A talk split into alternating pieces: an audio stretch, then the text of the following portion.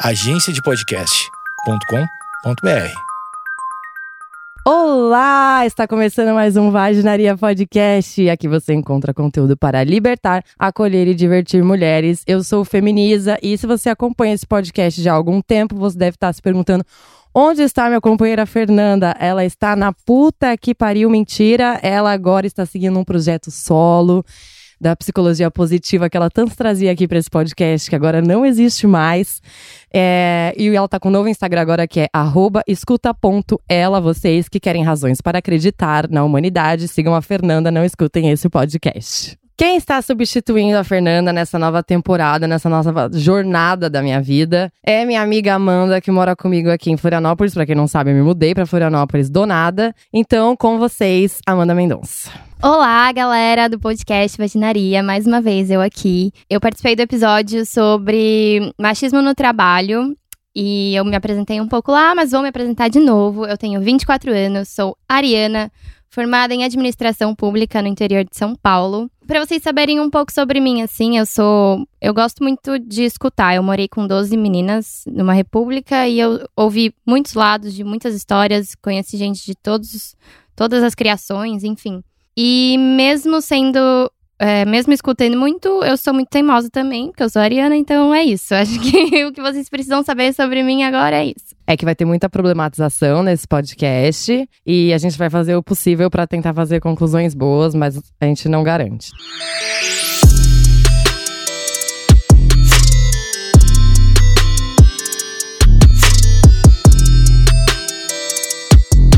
No episódio de hoje a gente vai falar sobre relacionamentos abusivos. Eu sei que é o tema mais esperado da história da humanidade, mas finalmente a gente vai falar sobre ele por conta de tudo que aconteceu no Big Brother Brasil com o Guilherme e a Gabi. Eu acho que é um momento muito maravilhoso pra gente falar sobre isso e com uma perspectiva que vocês vão ficar surpresos, eu acho.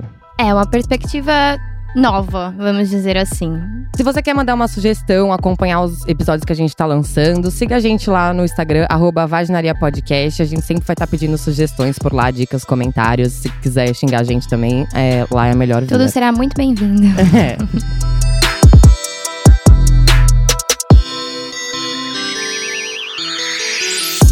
começar esse episódio, a gente precisa falar o que, que é um relacionamento abusivo, né? Esse tema ele é muito relativizado, muitas pessoas acham que é realmente relativo, né? O que, que é abuso, o que, que não é, que, é, que para uma pessoa uma coisa é abuso, para outra pessoa não é. Então aqui a gente vai tentar explicar o que, que é um abuso, o que, que é a violência doméstica e como é, é esse relacionamento entre oprimido e opressor. E aqui especificamente, a gente vai estar tá falando sobre relacionamentos heteronormativos. Porque se a gente for entrar ainda na questão de relacionamento lésbico e gay, o que também acontece e tem muito abuso, a gente vai precisar entrar em outras perspectivas de recortes de gênero e de sexualidade, como as mulheres foram criadas para é, adorar o amor romântico e não sei o quê. Então, isso aí pode render até um outro episódio, mas nesse mesmo a gente vai se ater a relacionamentos hétero, tá bom? Então, a gente falando sobre a relação entre oprimido e opressor, é, vamos deixar claro o que, que é, então, esse relacionamento abusivo. Os principais sinais que a gente conhece hoje dentro de um relacionamento abusivo é o gaslighting e a síndrome do Estocolmo. O gaslighting é uma violência psicológica e ele tem os 14 sinais que basicamente eu vou falar aqui para vocês agora, que o primeiro deles é você duvida de si mesma constantemente. É, você se pergunta se eu sou sensível demais várias vezes no dia, você constantemente se sente confusa ou até mesmo maluca. Você sempre tá pedindo desculpa pro seu parceiro. Você não entende por que, com tantas coisas aparentemente boas na sua vida, você não tá mais feliz. Você frequentemente cria desculpas para justificar o comportamento do seu parceiro para seus amigos e sua família ou até mesmo para você. Você começa a esconder informações dos seus amigos e da sua família para que não tenha que explicá-las ou inventar desculpas. Você sabe que algo está muito errado, mas nunca consegue expressar exatamente o que, nem para você mesma. E você começa a mentir para evitar as distorções da realidade e ser posta para baixo o tempo todo. Tem dificuldade para tomar decisões fáceis e sente que costumava ser uma pessoa muito diferente, mais confiante, mais divertida, mais relaxada que dá para levar o que tá acontecendo no Big Brother hoje, inclusive. Uhum. É, você se sente desesperançosa, desanimada, sente que não consegue fazer nada certo e se pergunta constantemente se você é boa o suficiente para aquilo. Tá. O que, que é o gaslighting, então? Gente, vamos lá. É, esse nome vem de uma peça, se eu não me engano, é de 1938, em que tinha um casal. E esse homem, é um casal hétero, né? Vamos lá. Aí o homem, na época a luz era gás, ah, o nome é gas light, light é luz em inglês. A luz era gás, daí ele ia lá diminuindo o gás da luz todos os dias um pouquinho, e a mulher falava pra ele, João, você não acha que a luz tá ficando mais fraca? Ele falava, não, Maria, isso é coisa da sua cabeça. Até o dia que ele remove totalmente o gás que alimentava a luz da casa, e ela fala, João, cadê a luz? E ele fala, o que, que é luz, Maria? Você tá maluca? Nunca existiu esse negócio aí, o que, que é isso aí que você tá falando? Basicamente, o gaslighting é o que o Guilherme tá fazendo com a Gabi, convencendo ela, né? Tá, não. Tava, né? Estava, pois foi eliminado. Basicamente, o gaslighting é o que o Guilherme estava fazendo com a Gabi no programa. Ele estava convencendo ela de que toda aquela situação que eles estavam vivendo era porque ela não estava sendo o suficiente, porque ela não estava sendo compreensiva o suficiente, porque ela estava sendo exagerada, ou porque ela estava fazendo ações que estavam provocando reações nele. Enfim, que tudo aquilo que estava acontecendo era culpa dela. O gaslighting é o tipo de violência psicológica mais comum em relacionamentos amorosos e, para quem não sabe, ele já se enquadra no artigo 7 da Lei Maria da Penha, que a gente vai ler daqui a pouco.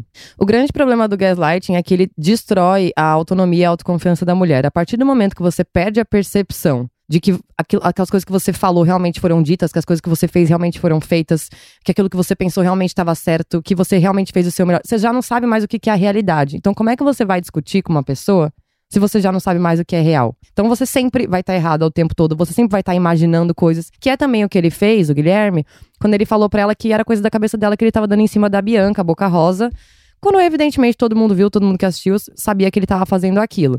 Só que a partir do momento que ele fala para ela assim, ó, oh, você tá imaginando coisa, não tô dando em cima da menina, ela começa a pensar o quê? Eu sou paranoica, eu sou ciumenta, eu sou insegura. Então, é, é sempre esse troco, sabe? É, essa transferência de culpa é o gaslighting. Isso é muito grave, gente. Isso faz muito mal. As consequências para a pessoa que sofre isso, elas são imensuráveis, assim. E é um assunto muito importante que toda mulher deveria se aprofundar mais. Eu tenho um vídeo no YouTube hum. sobre ele, mas aqui a gente não vai é, se aprofundar muito mais nisso. Só, só um adendo que você pode perceber na situação toda como ela tentou é, sentir o que ela estava sentindo e ele não deixou. E aí ela foi atrofiando no programa. Uhum. Ela queria chorar sozinha, não queria falar nada para ninguém. E claramente a gente pôde perceber a mudança de comportamento que ela teve depois que ela começou a se relacionar com ele, depois que começou todo esse problema lá dentro e depois que ele saiu, né? Mas enfim. Exatamente. Ela está de volta, BBB. Uh, e a síndrome de Estocolmo basicamente é você desenvolver afeto por, por quem tá te fazendo mal, por um sentimento ruim, por uma pessoa que você claramente sabe que te faz mal, mas você desenvolveu esse afeto, você não sabe sair, enfim, acho que é isso. É, e você acha que a pessoa tem algum motivo para estar tá fazendo o que ela tá Exatamente. fazendo. Exatamente. A síndrome de Estocolmo, né? Esse nome vem de um assalto que teve num banco em Estocolmo. E os assaltantes fizeram vários reféns e durante o período que essas pessoas ficaram lá confinadas, eles foram gentis com, com, as, com, esses reféns em diversos momentos. Então, tipo, ah, vou te dar uma coberta, liga aqui pra sua mãe, fala pra ela que você tá bem, não sei o quê. Ao mesmo tempo em que eles estavam violentando e traumatizando muito essas pessoas. Só que a partir do momento que você trata bem a pessoa que você tá traumatizando, ela consegue entender que você tem algum motivo para estar tá fazendo aquilo que você tá fazendo, porque você não é tão ruim assim. Uhum. Muita gente não entende como que a síndrome de Estocolmo ela se encaixa num relacionamento amoroso, mas é exatamente dessa forma. É, você entende, por exemplo, que aquele cara, para ele ser tão ciumento, para ele ser tão controlador, para ele ser tão machista, ele tem um motivo, é por causa da criação dele, é porque a mãe Dos traumas antigos da vida dele. É, porque ele é broxa. Dos outros relacionamentos que ele teve, que provavelmente ele vai falar que a mina acabou com o coração dele, ou coisas desse tipo. Ele se sempre vai existir um motivozinho ali para ele estar tá fazendo aquilo.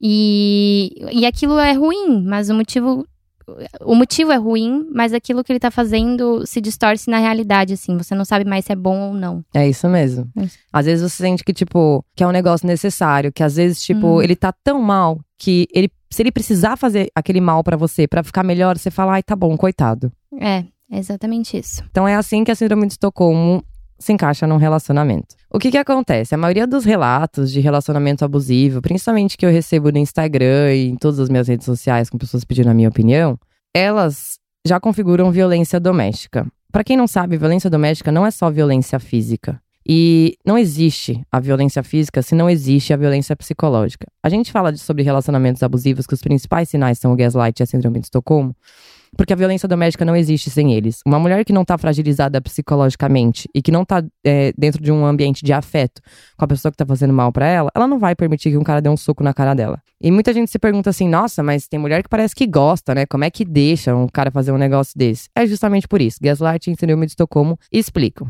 Tá, agora a gente vai ler o artigo 7 da Lei Maria da Penha para vocês entenderem um pouco das violências que são normatizadas, mas a gente não vai ficar muito neles.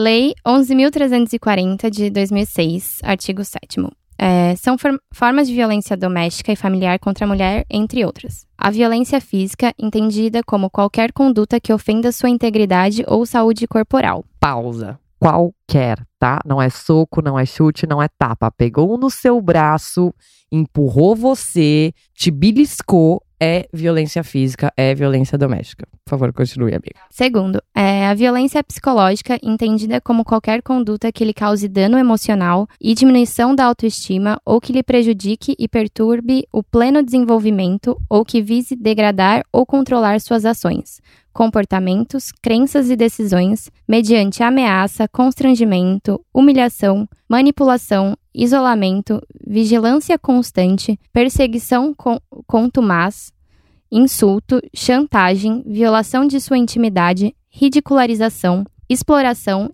e limitação do direito de ir e vir ou qualquer outro meio que lhe cause prejuízo à saúde psicológica e à autodeterminação. Pausa novamente. Qualquer, qualquer. Seguimos. É, a violência sexual, entendida como qualquer conduta que a constranja a presenciar, a manter ou a participar de relação sexual não desejada, mediante intimação, ameaça, coação ou uso da força, que a induza a comercializar ou a utilizar de qualquer modo a sua sexualidade, que a impeça de usar qualquer método contraceptivo ou que a force ao matrimônio, à gravidez, ao aborto ou à prostituição mediante coação, chantagem, suborno ou manipulação, ou que limite ou anule o exercício de seus direitos sexuais e reprodutivos. É importante falar sobre isso muito, porque eu recebo muita mensagem de menina falando que o namorado obriga a transar. E às vezes, gente, uhum. o estupro, ele não é sobre uma pessoa te segurar pelo braço, te amarrar e enfiar o pau em você à força. Mas é sobre ele te manipular tanto a ponto de que ele faça você ceder. De ele dizer, meu, você não transa comigo, aí depois você não quer que eu termine. Se você não transar, eu vou terminar. Se você não transar, eu vou te trair. Se você não transar. Isso é coação, tá? E a coação tá aqui no parágrafo 3 do artigo 7. É, próximo, é, a violência patrimonial, entendida como qualquer conduta que configure retenção, subtração, destruição parcial ou total de seus objetos, instrumentos de trabalho, documentos pessoais, bens, valores e direitos ou recursos econômicos, incluindo os destinados a satisfazer suas necessidades. O que, que isso quer dizer? Sabe aquele cara que quando ele briga com você, ele soca a parede, o volante do carro ou coisas desse tipo? O que ela entende é que essa violência que ele está projetando nesses objetos é o que ele gostaria de estar projetando na mulher. Então, a partir do momento que o cara tá socando alguma coisa, não sei o quê, é porque ele já tem essa vontade de violentar. Então, a lei, ela engloba isso. A coisa da violência patrimonial, ela pode ir desde um cara que pega o seu celular e taca na parede, ou seja, ele tá é, quebrando um patrimônio que é seu, até um cara que machuca o seu pet, ou que é, retém, por exemplo, um documento, tipo, uma mulher quer se divorciar, por exemplo, ele pega e esconde os documentos necessários que ela precisa para isso, enfim ela é sobre o cara ter, exercer controle sobre os patrimônios da mulher. Se ela tem uma moto, por exemplo, um carro, aí ela quer sair de casa e ele exer exerce o controle sobre aquilo, tipo, ah, você só vai pegar o carro quando eu deixar, não sei o quê. Tipo, tudo isso é violência patrimonial. Mas principalmente, eu acho que principalmente nos casais jovens, é essa coisa de rasgar a roupa, jogar, botar fogo em roupa, uhum. jogar o celular pela janela, na parede, não sei o que. Isso é muito frequente e muitas poucas pessoas sabem que isso é violência doméstica e que isso pode ser denunciado em qualquer delegacia da mulher. Sim. E, por fim, é a violência moral, entendida como qualquer conduta que configure calúnia, difamação ou injúria. O que, que é calúnia, brevemente? É você falar que a pessoa cometeu um, um crime que ela não cometeu. A difamação é essa exposição, né? É tipo, sei lá, desde ele compartilhar alguma informação sobre você, em algum lugar que você não concordou com aquilo, falar mal de você, não sei o que, né, né, né. E a injúria é vagabunda, puta, blá blá blá, sei lá o que mais que esses filha da puta falam. É isso. Esse é o artigo 7 da Lei Maria da Penha, finalmente recitado nesse podcast, porque eu sempre uso ele como referência para dizer né, o, qual que é o limite ali entre o crime e o aceitável. Todas essas violências, gente, elas podem ser igualmente denunciadas, tá? É só sei lá na delegacia fazer um boletim de ocorrência. Nesse episódio, a gente quer explorar mais os abusos que não têm a ver com violência. São coisas que têm muito mais a ver com a socialização de homens e mulheres e pra gente pensar bem mais a fundo essa questão do relacionamento entre homens e mulheres, ou seja, entre oprimido e opressor. E aí vem o questionamento: é possível se relacionar com um gênero opressor sem ser oprimida? Então, gente, vamos falar, me expor um pouco. É.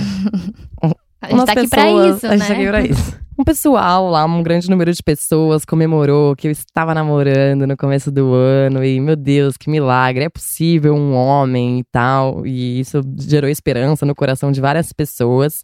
Mas, como qualquer mulher que se relaciona com um homem, né, eu enfrentei aí uma crise existencial é, e, claro, de uma perspectiva de gênero nesse relacionamento. E essa crise toda tem muito a ver com tudo que a gente vai falar nesse episódio. Mas fiquem tranquilas, para quem acha que eu estou num relacionamento super abusivo, tá tudo bem, tá tudo ótimo comigo. A primeira vez que eu falei sobre relacionamentos abusivos na internet, eu não tinha nada a ver com uma produtora de conteúdo. Eu era uma pessoa X que estava ali boiando na internet. Eu fiz um vídeo de 52 minutos falando sobre um relacionamento extremamente abusivo que eu vivi em 2016. É, com uma pessoa que é, né, paciente psiquiátrica e tudo mais. E eu lembro que na época eu entrei na internet e existia muito pouco debate sobre o que era um relacionamento abusivo. A primeira, o primeiro texto que eu encontrei, na verdade, foi esse dos 14 sinais do gaslighting que a gente leu para vocês. E um outro sobre a síndrome de Estocolmo, que é de uma psicóloga que é especializada em vítimas de narcisistas patológicos. Ainda assim, quando eu via relatos, assim, que eram muito escassos, na verdade, na época, de mulheres falando sobre isso, nenhuma delas sabia explicar o porquê que isso aconteceu com elas. Elas só sabiam contar a história delas, mas não, não conseguiam explicar exatamente por que isso aconteceu. E foi aí que eu realmente mergulhei, de fato, na teoria feminista, assim, e que eu comecei a estudar isso obsessivamente eu fui voltando no tempo, assim, entendendo as estruturas sociais, entendendo a, a nossa sociedade, para entender, tipo, aonde tudo isso começou. Até que eu cheguei na Revolução Agrícola e eu já expliquei isso no episódio sobre relacionamentos não monogâmicos. Faz três anos que eu trabalho com esse tema. Tem uma pergunta que as pessoas me fazem muito é como se relacionar depois de viver um relacionamento abusivo. Uma coisa que eu nunca soube responder, porque nesses últimos três anos essa não era uma preocupação para mim. Eu me preocupei em me autoconhecer, em visitar lugares dentro de mim mesma que eu evitei a minha vida inteira, em entender quem eu sou, o que eu quero, o que eu mereço, qual é o meu propósito nesse mundo. E foi um trabalho muito solitário, é, muito doloroso também, mas que foi a melhor coisa que eu fiz por mim na minha vida. Pelas nossas experiências, tanto minha quanto dela, quanto de todo mundo que a gente conversa e nossas amigas, a gente sempre viu o homem abusivo como uma pessoa ruim, como um cara do mal. E tudo bem, porque as nossas experiências realmente foram com Uhum. pessoas assim. Sim. O que eu entendi com essa minha relação atual é que, por via de regra, se relacionar com o gênero opressor vai ser abusivo de alguma forma em algum momento. Quando eu entendi isso, eu senti uma necessidade muito urgente de estabelecer e escancarar ali na cara dele e na situação toda quais eram os meus limites e quais linhas eu não ia cruzar. O que eu quero dizer é que o, o abuso ele reside nas coisas mais simples. E aí, quando eu falo simples, é simples mesmo, tá, gente? É, em um homem achar, por exemplo, que a mulher vai ter todas as respostas pra ele, ficar falando pra ela, tá, o que, que eu faço? O que, que eu faço? O que, que você acha que eu faço? É em um homem achar que a mulher é uma secretária emocional dele. É em um homem sentir que ele não tem a obrigação de oferecer a mesma qualidade de atenção, afeto e cuidado que uma mulher numa relação. É em um homem achar que acompanhar uma mulher numa tarefa ou algo que ela precisa fazer é um saco ou uma obrigação. Fazer ela se sentir perturbando ou incomodando ele por querer a companhia dele para as tarefas do dia a dia, ou por querer que ele seja amigo, ou por querer que ele seja parceiro. É, e o cara não se vê no papel de ajudar a mulher a solucionar os problemas dela. Então, é aquela coisa, gente, de quando você tá num relacionamento com o homem, se ele tá passando por uma situação difícil, qualquer problema que seja, meu, você vai fazer o seu máximo para conversar, para ouvir ele, para entender as perspectivas, para tentar aconselhar ou tentar dar alguma luz. E o homem não se vê nessa posição de fazer a mesma coisa, já é um abuso. Então, é disso que eu tô falando, tá, gente? Passou disso, é violência doméstica. E aí não tem mais pessoa boa, não tem mais nada dessa história, tá? O que eu tô falando dessa, dessa escala tão leve de abuso é que, mesmo que ela seja não violenta, afeta o psicológico da gente. O que eu senti na, na minha relação atual foi que me relacionar com um homem. Era algo que estava demandando tanto do meu emocional, tava, tava me despendendo tantos pensamentos estavam me colocando em tantas situações que eu já não lembrava mais como era e que eu não sabia mais se eram certas, eu não conseguia mais identificar se aquilo faz parte, se não faz parte, que eu me senti muito desgastada e eu me senti murchando, eu me senti hum, me anulando para poder me relacionar com o outro. E em determinado momento, quando a gente conversou e a gente concluiu que aquela relação estava sufocante de alguma forma, o meu primeiro pensamento foi que eu estava fazendo tudo errado e que eu, enquanto mulher, não sei me relacionar sem me anular. E aí eu parei para analisar a forma como eu me relaciono e por que, que eu ajo da forma que eu ajo. E comecei a pensar o porquê que eu não sou capaz de me relacionar com um homem sem fazer dele o meu filho. É, e quando ele me questionou, dizendo que eu não era a mesma pessoa que eu era quando a gente se conheceu, eu também trouxe essa culpa para mim. Mas depois que eu parei para refletir, eu pensei, é óbvio que eu não sou a mesma pessoa, porque me relacionar é algo que me desgasta.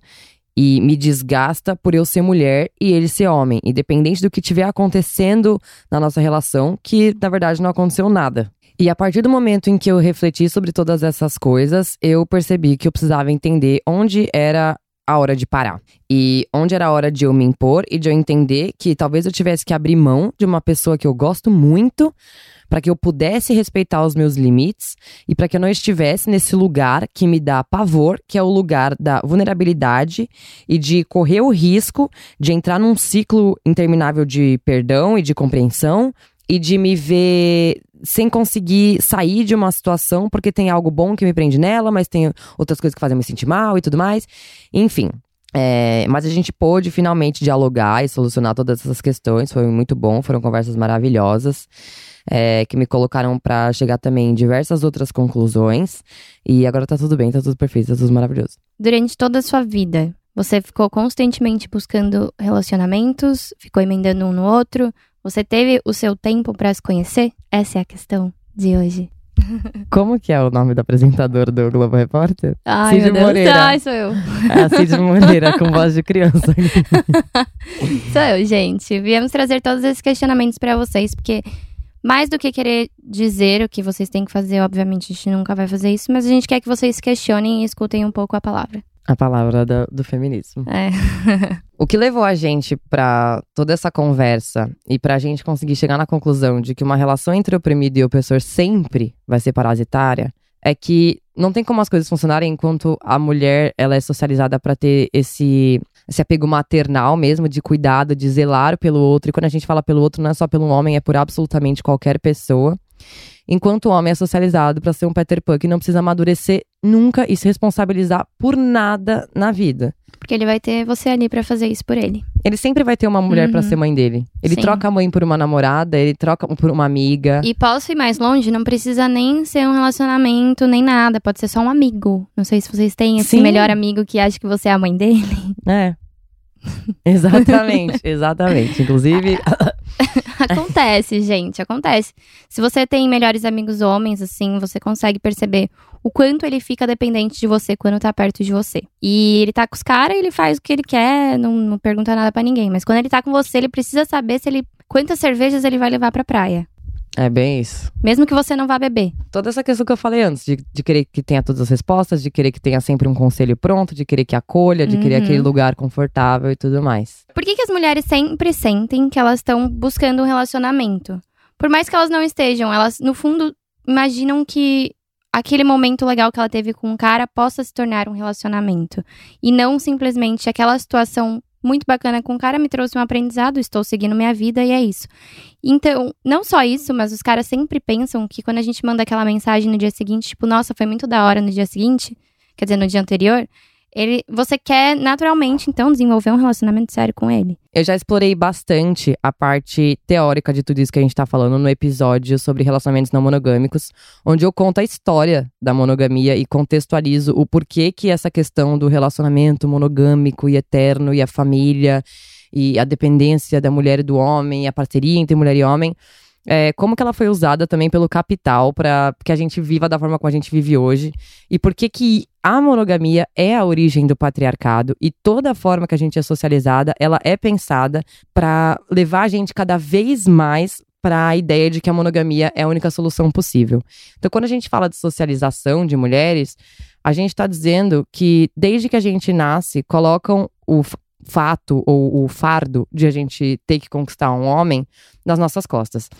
É como se fosse o único objetivo de vida. Nós não somos incentivadas a estudar, nós não somos incentivadas a viajar, nós não somos incentivadas a nos conhecer, a fazer amigas, nada. A gente, tudo, se você pegar uma revista Capricho de quando eu era adolescente, só vai ter dica de como conquistar os meninos, o que que os meninos pensam das meninas.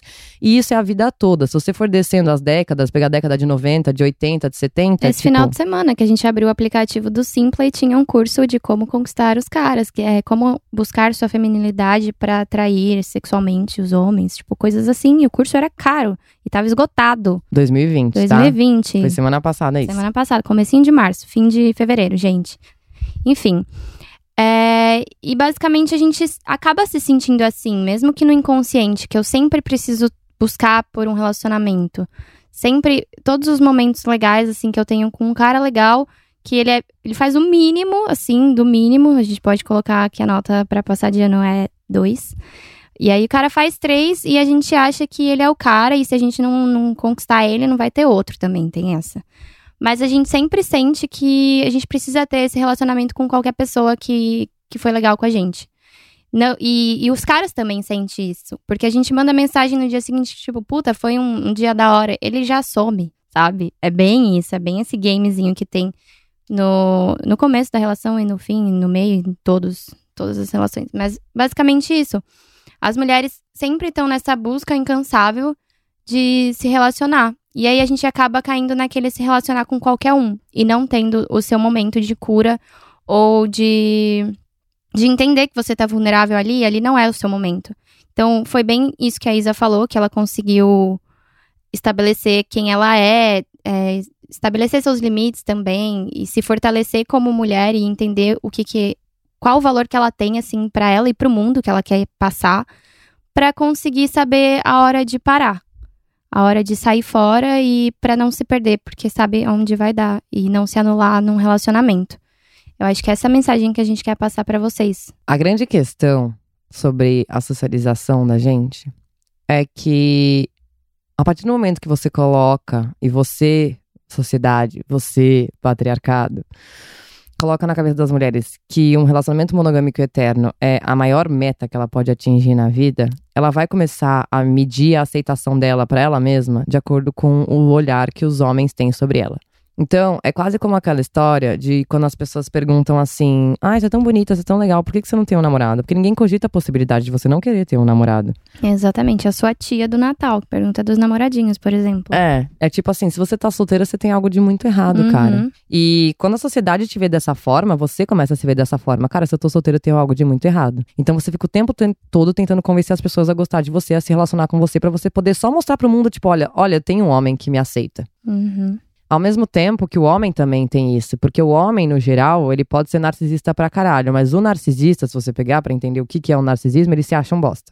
E aí, aquele cara, por exemplo, que Precisa é o famoso provar, cara do pau né? pequeno. É. Mas não, quando a gente fala pau pequeno, a gente tá falando do cara que ele queria ser mais alto, do cara que queria ter mais dinheiro, queria ser mais provedor, e ele sente que ele tem menos dinheiro do que os amigos dele. O cara que tá com alguma falha, sabe? Que ele não se Uhum. sente descolado o suficiente, ou que não sei o quê. Ele também vai querer ter uma mulher dele pra ele dizer assim: olha, mesmo eu sendo um bosta, existe uma mulher que tá aqui. Só que essa mulher colocada num lugar de submissa, num Uhum. lugar de, olha, eu tenho uma escrava. Gente, sempre tem. Sempre tem uma mulher pra tá lá sofrendo por um cara, mano, que você olha, você, você pensa e fala, quem que vai gostar desse cara? E sempre, sempre tem. tem. uma, velho. Eu não sei o que, que tá acontecendo. É, é bem isso, assim. É, e isso é um alimento pro ego dos caras, sabe? Uhum. Tipo, apesar de eu estar tá na pior, ó, posso não ter, sei lá o quê, posso não ser o cara tá, posso não ser famoso, posso não ser o Caio Castro, mas olha, tem uma mulher aqui que é louca por mim. E é por isso que os homens namoram e traem também. É por isso que a traição é algo tão comum no relacionamento é, da parte do homem. Aí a gente entende, e ainda presumindo que todo mundo escutou o episódio uhum. do relacionamentos não monogâmicos, que o abuso começa e quando a gente fala que ele começa, o abuso já está no fato de a mulher se tornar uma propriedade privada do homem. Exatamente. Ai, agora é esse momento. Agora a gente vai ler a palavra para vocês, tá? para explicar um pouco do que eu tô falando, eu quero ler um trecho falando justamente sobre essa questão da monogamia e o que, que ela representa, o que, que ela simboliza. Então, abre aspas. Desde que o sujeito busque afirmar-se, o outro, que o limita e nega, é-lhe, entanto, necessário. Ele só se atinge através dessa realidade que ele não é. Esse sonho encarnado é precisamente a mulher. Ela é o intermédio desejado entre a natureza exterior ao homem e o semelhante que lhe é por demais idêntico. Ela não lhe opõe nem o silêncio inimigo da natureza, nem a dura exigência de um reconhecimento recíproco. Por um privilégio único, ela é uma consciência e, no entanto, parece possível possuí-la em sua carne. É a natureza elevada à transparência da consciência, uma consciência naturalmente submissa. E é essa maravilhosa esperança que muitas vezes o homem pôs na mulher. Ele espera realizar-se como ser, possuindo carnalmente um ser, ao mesmo tempo que consegue confirmar-se em sua liberdade através de uma liberdade dócil. Nenhum homem consentiria em ser uma mulher, mas todos desejam que haja mulheres. Primeiramente, a ideia de posse é sempre impossível de se realizar positivamente. Em verdade, nunca se tem nada nem ninguém. Tenta-se, por isso, realizá-la de modo negativo. A maneira mais segura de afirmar a posse de um bem é impedir que os outros o usem. E depois, nada se afigura mais desejável ao homem do que o que nunca pertenceu a nenhum ser humano. A conquista se apresenta, então, como um acontecimento único e absoluto. Ademais, um dos fins que avisa todo desejo é a consumação do objeto desejado, o que implica sua destruição. Destruindo o ímen, o homem possui o corpo feminino mais intimamente do que mediante uma penetração que o deixa inato. Com essa operação irreversível, o homem faz dele um objeto inequivocadamente passivo, afirma o seu domínio sobre ele. Então aqui, na verdade, ela estava falando sobre a questão da virgindade. Mas o imen, nesse contexto, ele é muito simbólico, porque quando a gente fala dessa virgindade da mulher, ela, é, a mulher ela tem várias virgindades, né? Não só a virgindade sexual. Então a gente tá falando de um homem poder destruir várias coisas na vida de uma mulher. Ah, eu fui o primeiro que traumatizou, eu fui o primeiro que traiu. Porque ele sabe que de alguma forma, provocando uma destruição na mulher, ele vai estar tá marcando a vida dela para sempre. É como se ele pisasse na lua e colocasse a bandeira, sabe? Ali do. A bandeira dele. É mais ou menos isso. Quando a gente fala que a monogamia é colocar a mulher como propriedade privada do homem, a gente também está falando que o homem, em tese, é propriedade privada da mulher. E isso acontece só na cabeça dela, porque nunca foi assim. E se você parar para estudar a história da monogamia, que também está no episódio Relacionamentos Não Monogâmicos, você vai saber que não, que na verdade é, o homem nunca foi propriedade nesse sentido. E hoje até não, não continua sendo. Então, a partir do momento que a gente entende que a monogamia por si só é abusiva, a gente tem duas perspectivas diferentes, a do homem e a da mulher, do que é ser a propriedade privada do outro. Para a mulher, a partir do momento que ela pensa assim, este homem é minha propriedade, ela pensa, se ele é minha propriedade, a responsabilidade pelo bem-estar dele é minha. Se ele está feliz, se ele está triste, se ele está animado, uhum. se ele está puto, é tudo minha responsabilidade. E é por isso que ela se coloca nesse lugar maternal de cuidar, de zelar, de ouvir, de aconselhar e tudo mais. Já o homem é uma outra percepção. Ele pensa: a partir do momento que essa mulher é minha propriedade privada, isso quer dizer que eu já a conquistei, portanto, eu não preciso fazer mais nada. É, é isso que a gente veio questionar, sabe? Do tanto que vai demandar de você estar naquele lugar ali que é o que a gente questionou essa semana toda, que a gente tentou chegar numa conclusão. E por isso que é muito importante a gente saber nossos limites, a gente saber até onde eu posso ir para que a gente não se anule dentro de um relacionamento. Porque a maioria deles, se você parar para ver, é, parece que é uma pessoa só. E por mais que a gente não consiga desmiol, tipo, desmiolar o que tá acontecendo ali, normalmente, tipo, quase 100% dos momentos é a mulher que tá sendo oprimida. Acho que, na verdade, 100%, né? 100%. Porque são dois gêneros opostos que um oprime o outro, então basicamente não tem como ser o oposto. Mas é muito do que acontece em todos os relacionamentos, assim. E por isso que é importante a gente estar tá se nutrindo, assim, como pessoa. Saber, sab se conhecer, tipo, saber o que eu gosto, o que eu não gosto. É, o que eu faço, o que, o que é legal eu fazer de uma forma que não tenha muito, muita relação com o que o outro tá me dizendo que é legal, sabe? Tipo, se entender como um indivíduo, um indivíduo só, porque no fim das contas, quando você tiver mais velha, querendo ou não, você é a única pessoa que sabe o que é melhor para você, sabe? Não vai ser outra pessoa que vai te dizer exatamente o que fazer nem nada. Tipo, no fim das contas é você ali sozinha. E imagina, tipo, você chega no fim da sua vida, depois de emendar um relacionamento no outro, e não, não, tipo, estando vulnerável entre um e outro, e aí outra pessoa aparece e você cai nessa armadilha de um novo relacionamento, estando vulnerável, e aí você olha e, e se perde, tipo, não sabe mais quem você é. No fim da sua vida, assim, tipo, como eu cheguei aqui, sabe? O que, que aconteceu no meio do caminho que eu não sei quem eu sou. Então, é muito importante a gente não cair nessas armadilhas assim. Então, fazendo uma analogia, é como se você trabalhasse muito para comprar um carro. Você não tem carro nenhum, e aí você trabalha muito, aí você consegue comprar aquele seu carrinho suado e tal. Aí você tá lá na primeira semana com seu carro, você fala, nossa, que legal, como eu adoro o cheiro dele, como eu adoro os botõezinhos dele, como eu adoro esse banco, esse freio, esse volante, tudo. Nossa, eu adoro. Porque você sabe que você, tipo, batalhou para conquistar aquilo. E aí, passa um mês, você já não tá mais naquela pira do. Não é a mesma Você já não coisa. lembra mais como que era É. quando você não tinha o carro. Exatamente. Aí você já fica, nossa, mas esse carro é meio foda, porque o retrovisor dele podia ser elétrico, né? Ah, porque o banco podia ser elétrico. Ah, podia ter aquecedor no banco. Você começa já a pensar dessa forma. E aí, quando você sofre um acidente com esse seu carro e você quase perde ele, e ele volta da oficina quando você tinha certeza que ia dar PT, aquilo te volta com essa euforia de tipo, ai meu Deus, nossa, como eu amo meu carrinho, nossa, eu ia ficar muito triste se eu perdesse ele, nananã. Essa analogia é o que um homem faz dentro de uma relação, qualquer que seja, com uma mulher. A partir do, homem, do momento que um homem entra numa relação monogâmica, ele começa a destruir ela propositalmente para ele sempre ter a euforia de reconquistar ela. Exatamente. Famoso joguinho, mas um pouco mais implícito, assim. Outro nível. Que você nem percebe, na verdade. Tipo, você só tá lá vivendo, vendo todo aquele caos acontecendo, você não percebe que os motivos daquilo tá acontecendo. É, às vezes você tá numa relação, e foi muita impressão que eu tive também. Você tá ali com a pessoa e você fala, nossa, tá tudo tão perfeito, eu não sei o que poderia dar errado. E aí parece que a Uhum. pessoa começa a cagar de propósito, sabe? Porque ela não Sim. tá mais tendo aquela euforia. É como se fosse uma droga. Ela precisa que aquela euforia volte. Aquela euforia do eu reconquistei. Então o homem, ele tá sempre te destruindo pra ele poder te reconquistar. E aí, a impressão é que dá é que cada vez ele vai te destruir mais. Ah, hoje eu, sei lá, peidei na cara dela. Ela me perdoou. Amanhã eu vou chamar ela de burra. Ela me perdoou. Amanhã eu vou sumir por três dias pra ir no rolê com os meus amigos, deixando ela achar que eu morri. E aí eu reapareço e falo: Não, amor, tá tudo bem, tô de boa. E ela me perdoa. Então cada vez vai ficando maior, porque é exatamente como uma dose de droga. Tipo, cada vez a sua Uhum. euforia pra reconquistar aquela mulher vai ser maior. É, eu sei que a Isa deu alguns exemplos muito explícitos de, tipo, parecem ser bem graves e tal, mas a gente pode colocar essa situação em coisas mais leves do dia a dia, tipo, que ele sabe que você não gosta, sabe? Ele não precisa te xingar de burra pra, pra te perder. Ele pode te perder, entre aspas, assim, sabendo. Fazendo esse joguinho, sabe?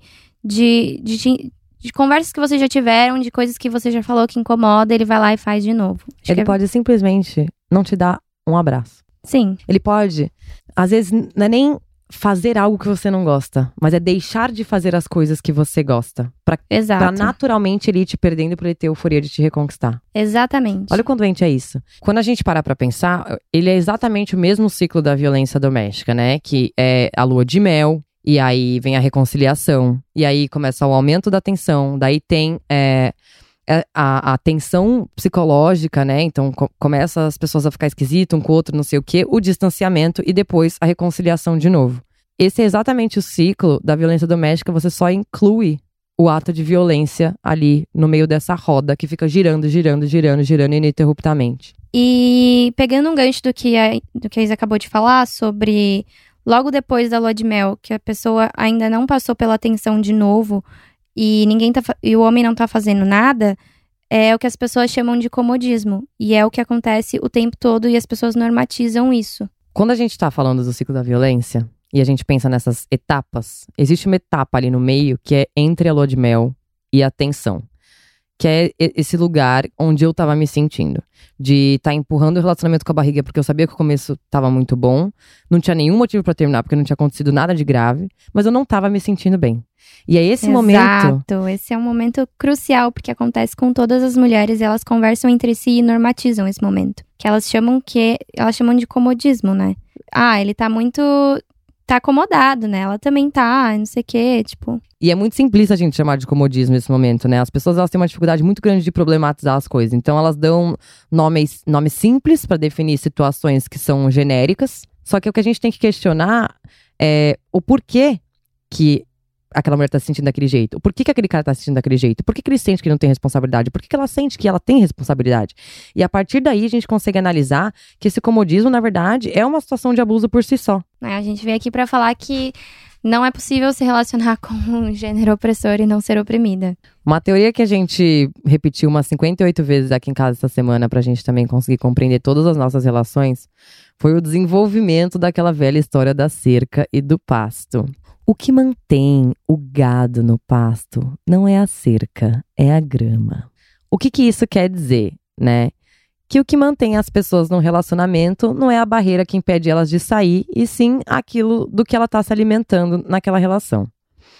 O que acontece Exatamente. é que nas relações monogâmicas heteronormativas, a mulher é sempre a grama e o homem é sempre a cerca.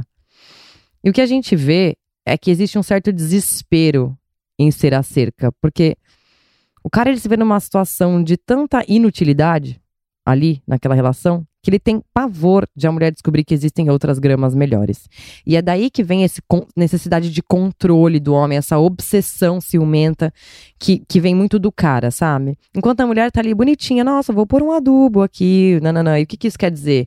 Vou, vou ouvir ele, vou ser uma boa parceira, vou ser uma boa amiga, não sei o quê. A mulher tá tendo outras preocupações. O cara tá o tempo inteiro preocupado, mano, não vou deixar ela conhecer outros caras, porque senão ela vai descobrir que eu sou um bosta. Agora falando um pouco sobre ser pasto, no caso, é basicamente você se conhecer, sabe? Saber o que você gosta, o que você quer, o que você merece, para conseguir e ir alimentando isso dentro de si para conseguir estabelecer relações saudáveis. E por isso que é muito importante a gente ficar sozinha, porque quando a gente tá dentro desse lugar que você que te colocam de estar tá sempre vivendo a vida do outro, a gente se perde nesse meio do caminho. Então, emendar um relacionamento no outro, emendar uma decepção na outra não é saudável, nunca vai ser. E as mulheres fazem isso o tempo todo nessa corrida pelo relacionamento. E o que você tem que, ser, tipo, pensar mesmo em, em você, sabe? Tipo, o que eu gosto de fazer genuinamente. Independente do que o cara sempre te falou que é legal fazer, ou independente do gosto dele, tipo, por mais que, ah, ele me ensinou, ele me mostrou que isso daqui é legal. Beleza, tá? Só que quando eu faço isso, eu tô lembrando dele de alguma forma. Eu preciso desco me descobrir sozinha, sabe? É muito importante a mulher passar por isso. É solitário, eu sei. Mas é muito melhor você estar tá genuinamente sozinha do que sozinha num relacionamento infeliz. Pelo menos você tá sozinha se conhecendo, sabe? É muito melhor você viver esse momento seu assim. Ah, eu amo, amo. é isso. Ah, é isso. É, eu acho que é essa é uma conclusão positiva do nosso episódio de hoje. O problema de você ficar emendando uma relação na outra é que você nunca vai ter esse momento para você se conhecer, entender o que você quer, o que você aceita, qual, qual é o mínimo, quem é você e tudo mais. A partir do momento que toda relação com o opressor é uma relação parasitária, a sua única via de comparação quando você não conhece quem você é é o seu ex. E nunca o você, o que é aceitável para você. Ah, eu aceito isso, eu não aceito isso. Eu gosto disso, eu não gosto disso. Porque você não se conhece. Então você vai conhecer qualquer cara que é melhor do que o seu ex, você vai achar que ele é um bom cara. Não necessariamente ele vai ser, ele só vai ser melhor do, seu, do que o seu ex, que era um bosta. Exatamente. E a sua via de comparação sempre vai ser essa, sempre vai ser essa. E nunca quais são os seus padrões. E sempre quais padrões vão ser melhores do que o do cara que eu estava antes. Exato. E é, é bem o que a Amanda fala sempre, de que quando você pensa assim, você vai chegar no final da sua vida sem saber quem você é. É, gente, polêmico, é complicado isso. E eu acho que também dá pra gente levar na pessoas não que namoram, sabe? Que estão só querendo se relacionar o tempo todo. Uhum. Elas emendam decepções nas outras, não, não relacionamentos. Peguetes. Peguetes. Tipo, eu tenho uma amiga que recentemente falou: Nossa, amiga, fazia tempo que eu não ficava sem gostar de ninguém. Como assim, gente? Juro. E é super comum isso. É. Não, eu vejo assim, ami- amigas nossas que, tipo, tá sempre É. beijando alguém. Agora eu tô beijando não sei o que, agora eu tô beijando não sei o Ai, que, agora agora eu tô beijando três. afinzinho desse. Aí depois eu tô afinzinho do outro. Mas é sempre uma decepção atrás da outra, sabe? E aí você não tem tempo pra respirar e, e fazer as suas coisas, sabe? Tipo, pensar em você. Você tá sempre pensando nele. Eu acho que é uma fuga. É. Eu vejo que, tipo, pelo menos das amigas que eu tenho, assim, as que mais têm problemas em se acessar e que mais têm medo de se autoconhecer são as que estão o tempo inteiro beijando alguém. Pode não estar tá afim de ninguém, não tá apaixonada, não tá gostando. Mas tá Uhum. o tempo inteiro beijando alguma pessoa pra se distrair. Parece que quer ocupar a cabeça Uhum. pra evitar se enxergar, sabe? Talvez criar problemas, né? Também. Outras. Eu quero que outras pessoas É. deem problemas, eu quero cuidar do problema de outras pessoas, porque eu Exato. tenho pavor de acessar as minhas próprias questões. Sim, é muito difícil ouvir isso, gente, mas se a gente parar pra refletir em situações na nossa vida, eu já fiz isso. Eu também. E eu acho que é bem universal, assim, não verdade. temos vergonha de assumir. Não tenho, nem um pouco.